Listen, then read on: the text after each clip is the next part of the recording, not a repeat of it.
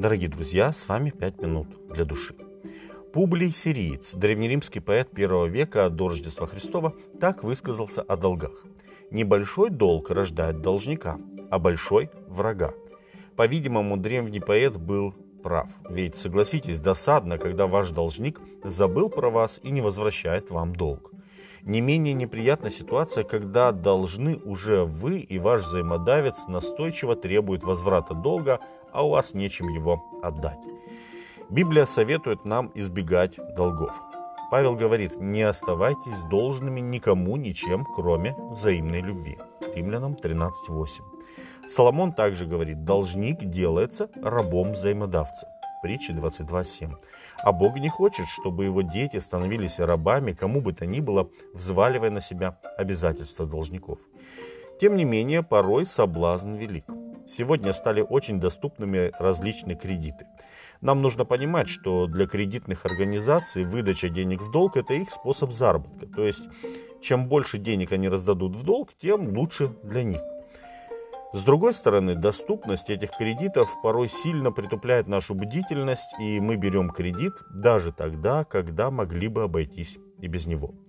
Рассказывает историю, что однажды к древнегреческому мыслителю Сократу пришел один расточительный человек, жалуясь на вечную нехватку денег. Он поинтересовался у философа, где можно было бы одолжить приличную сумму. На что Сократ сказал ему, одолжи у себя, сократив свои расходы. Но иногда разумный кредит может стать благословением. Например, когда бизнесмен занимает деньги на основные средства производства или когда семья, вместо того, чтобы ежемесячно оплачивать аренду жилья, выплачивает ипотеку. Тем более, что сегодня размер арендной платы на жилье не намного меньше ипотечного платежа. В таком случае рост стоимости жилья в будущем может даже покрыть все проценты. Говоря о долгах между простыми людьми, можно сказать, что довольно часто такие долги портят отношения даже между братьями и сестрами. И Богу это, конечно же, не угодно. В то же самое время Библия говорит, что возможно быть связанными долгом и не портить себе нервы. Но это возможно только тогда, когда и должник, и взаимодавец будут благочестивыми.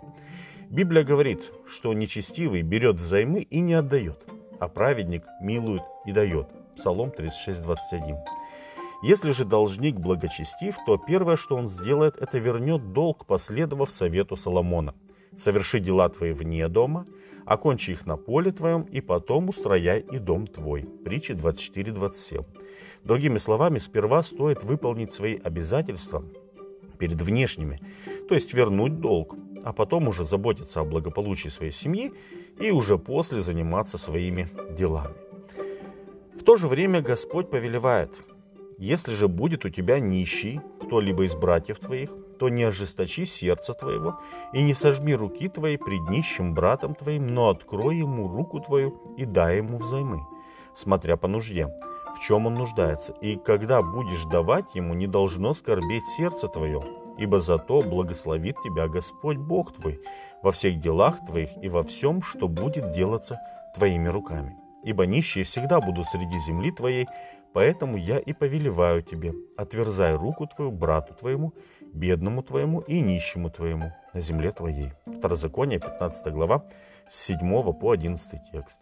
В другом месте Библия говорит, благотворящий бедному дает взаймы Господу, и он воздаст ему за благодеяние его. Притчи 19, 17. Дорогие друзья, главным ориентиром в вопросах долгов между людьми должно быть прежде всего взаимное уважение и отношение друг к другу, как к любимым Божьим детям. Взаимодавец должен быть милосердным к скорбям своего менее удачливого брата, в то время как должник должен проявлять уважение и благодарность к тому, кто поддержал его в тяжелую минуту, и не расстраивать его своей неблагодарностью. Ведь об этом и говорит апостол Павел в послании римлянам. «Не оставайтесь должными никому ничем, кроме взаимной любви, ибо любящий другого исполнил закон». Римлянам 13.8. С вами были «Пять минут для души».